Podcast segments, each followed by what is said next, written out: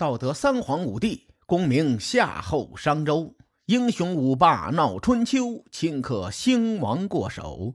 青史几行名姓，北邙无数荒丘。前人种地，后人收，说甚龙争虎斗？前两期节目啊，咱们简单的聊了一下齐桓公在少陵会盟为争霸做了哪些事情。在春秋中期的时代核心是齐楚争霸，从少陵会盟到葵丘会盟，齐桓公的霸权基本上到达了顶峰。那说完齐国，咱们顺着主线再说说齐国的对手楚国，这样呢，大家听起来就会更清晰。楚国自从楚文王死了之后，一直都比较动荡。熊坚、熊运二人争夺君位之后呢，又有八年的子元之乱。这段时间呢，楚国是流年不利呀。《左传》对楚国动荡的这段时间记载的很少，直到楚成王与齐桓公称霸时，《左传》对楚成王的记载才多了起来。相反啊，《史记》对楚成王的记载则稍微的多那么一点史记》说。楚成王在登基之后，广施恩德，改善与诸侯之间的关系，并且呢，派人向周天子进贡，周天子还赏赐祭肉给他，而《左传》却对这件事情只字未提。我个人还是比较相信《史记》这个记载的，原因就在于其他的史料可以侧面与《史记》印证。你比如说，在少林会盟之前，管仲曾经问楚国的使者：“为什么不向周天子进贡包茅啊？”那楚国的使者呢，半点没有反驳，直接承认了，就说：“嗯，没进贡包茅是我的错，以后呢，我都会按时进贡的。”从楚国使者的反应来看，我觉得当时啊，楚国压根儿就没觉得向周王室进贡是一件耻辱的事情。他们是否进贡，取决于楚国能否从中获得利益。所以呢，我按照《史记》的记载，咱们继续往下说。楚成王在公元前六百七十一年继位，桃花夫人西归是在公元前六百八十四年以后被抢到楚国去的。况且楚成王还有个同父同母的哥哥，就算西归一天不休息，连着生孩子。那楚国呢？楚成王最大也就是个十岁左右，所以楚国此时对周王室服软，有可能是令尹子元推动的政策。这个政策呢，就相对楚国之前的风格有点软弱。咱们再结合子元伐郑时的表现，我认为子元的做事风格与楚国前两代君王的雄才大略截然相反。他的上位。是拖累了楚国称霸的脚步。到了公元前六百六十四年，子元被诛杀之后，楚成王从傀儡摇身一变，成了真正的楚国君王，正式登上了历史的舞台。此时呢，楚国还有一个重要人物，也随着楚成王一起登上了历史舞台。这个人是楚国历史上出名的贤臣，叫斗谷乌图。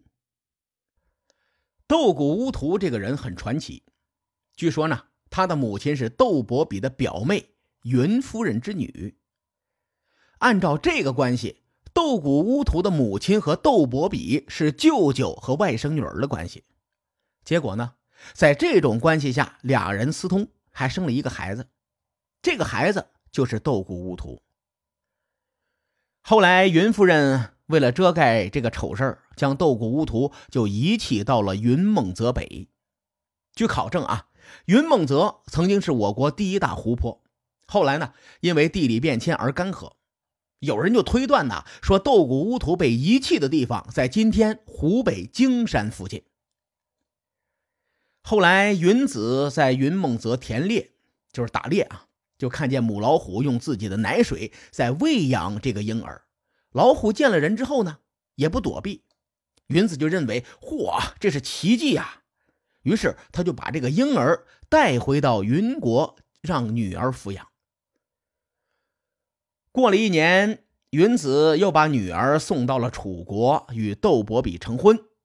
楚人呢，把母乳的“乳”字念作“谷”，把老虎称作“乌图”，所以这个婴儿跟着窦伯比的姓氏，被称为窦谷乌图。这个说法源自冯梦龙的《东周列国志》，而这一次呢，《东周列国志》没有凭空捏造故事。关于斗谷无图的来历，冯梦龙是根据《左传》宣公四年的记载演绎出来的。《左传》的记载呀，主要内容跟这个差不多，只是更写实一些。所以呢，我们基本可以认为斗谷无图是窦伯比的亲生儿子。前面咱们说过，窦氏是楚国的名门氏族，从窦伯比开始，在几代窦氏门人的经营下。窦氏一族的财富可以说富可敌国，而史书上记载，子元当政的几年，楚国统治集团的内部争斗不休，导致了楚国的府库空竭。说白了，就一个字儿：穷。等到窦氏之人平定了子元之乱，窦谷无图成为令尹，他做了一个重要的决定。史书上称他自毁其家，以纾楚国之难。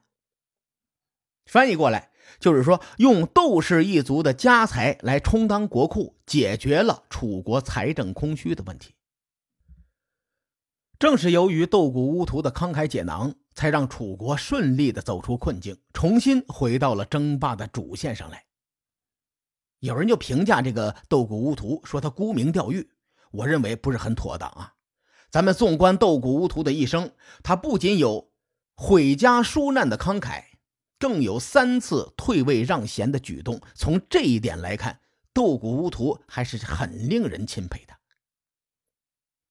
前面咱们曾经提到过，齐桓公率领八国联军南征的时候，楚国曾派出一个使者拜见齐桓公。《左传》没有记载这名使者的名讳，但据我猜测，这名使者应该就是斗谷乌图。从事态上来看，齐国联军势不可挡，拿下蔡国，并且呢进一步南下，形势对楚国非常的不利啊！楚国必须得派一个有分量的人深入敌营去评估事态，而斗谷乌图是最合适的人选。而在少林会盟之前，楚国派出去的使者叫屈完，我推测呀，楚国是两手准备。能和谈就和谈，不能和谈，楚国投降的可能性不大。他们应该已经做好了打的准备。斗谷无图呢？他作为楚国的肱骨之臣，当时应该已经着手战备之事了。好在齐桓公啊，没有必胜的把握，双方决定从现实利益角度出发，选择和谈。和谈之后，齐国首先向周王室发难。齐桓公召开了手指会盟，力挺太子正。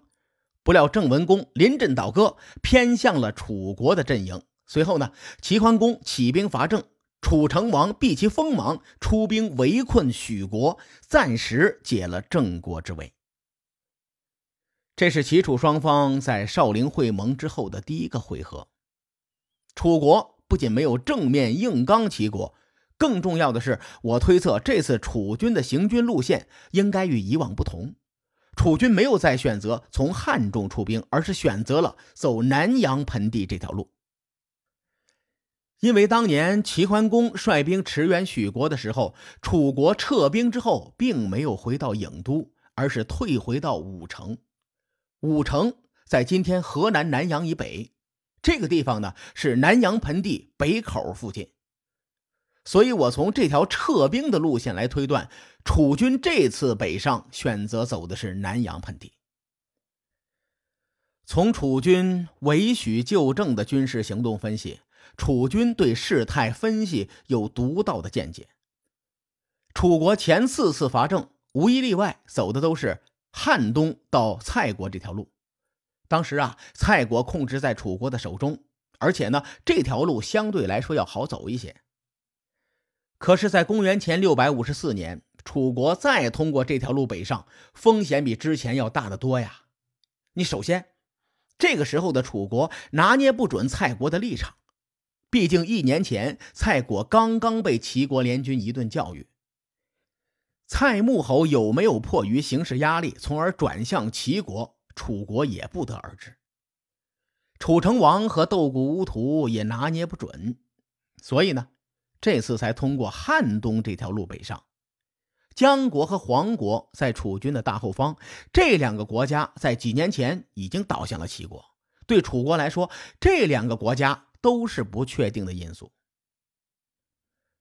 如果楚国走这条路北上，万一蔡国真的倒向了齐国，与齐国联军一起来阻击楚军，而姜国和黄国在楚军的身后包抄，那对楚国来说风险太大了。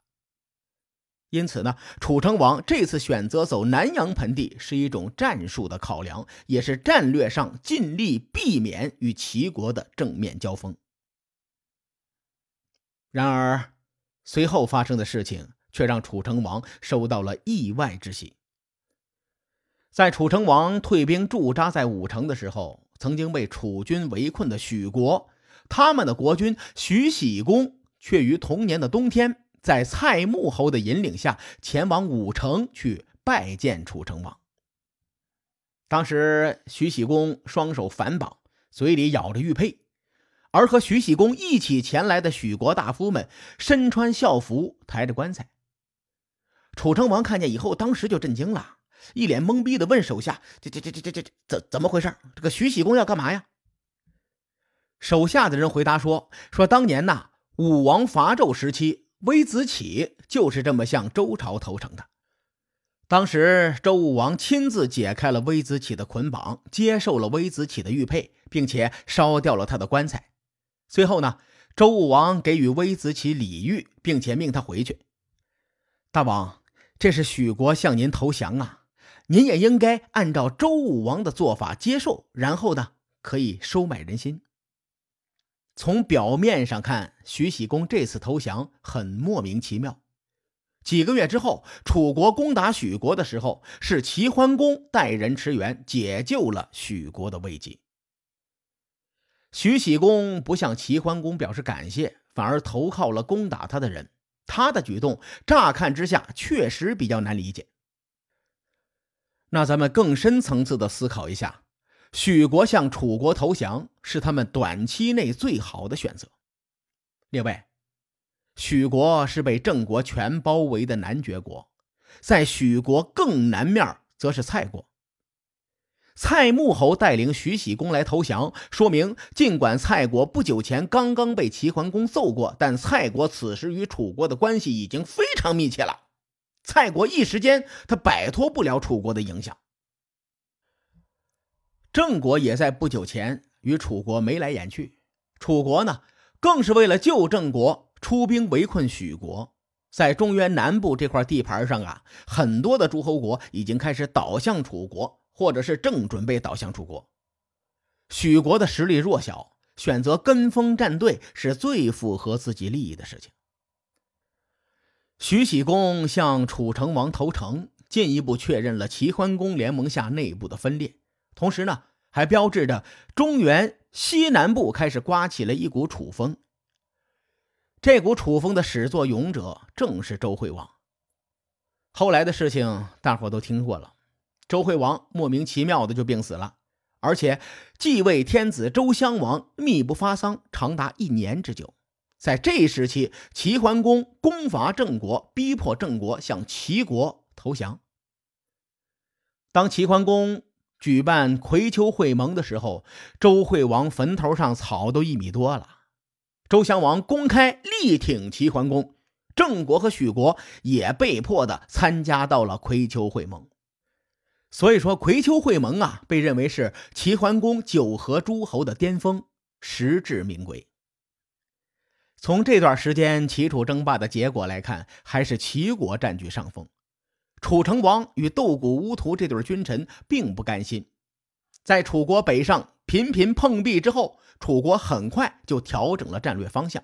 面对楚国的新举动，齐桓公也不甘示弱，双方展开了新一回合的争霸。至于这一轮谁负谁胜，咱们下回分解。书海沉沉浮浮，千秋功过留与后人说。我是西域说书人介子先生。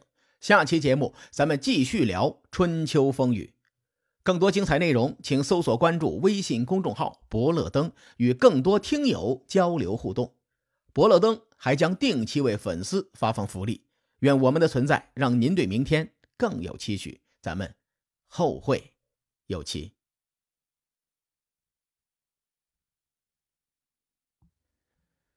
所以，楚国此时对周王室服软，有可能是令尹子元推动的政策。这个政策呢，就相对楚国之前的风格有点软弱。咱们再结合子元伐郑时的表现，我认为子元的做事风格与楚国前两代君王的雄才大略截然相反。他的上位是拖累了楚国称霸的脚步。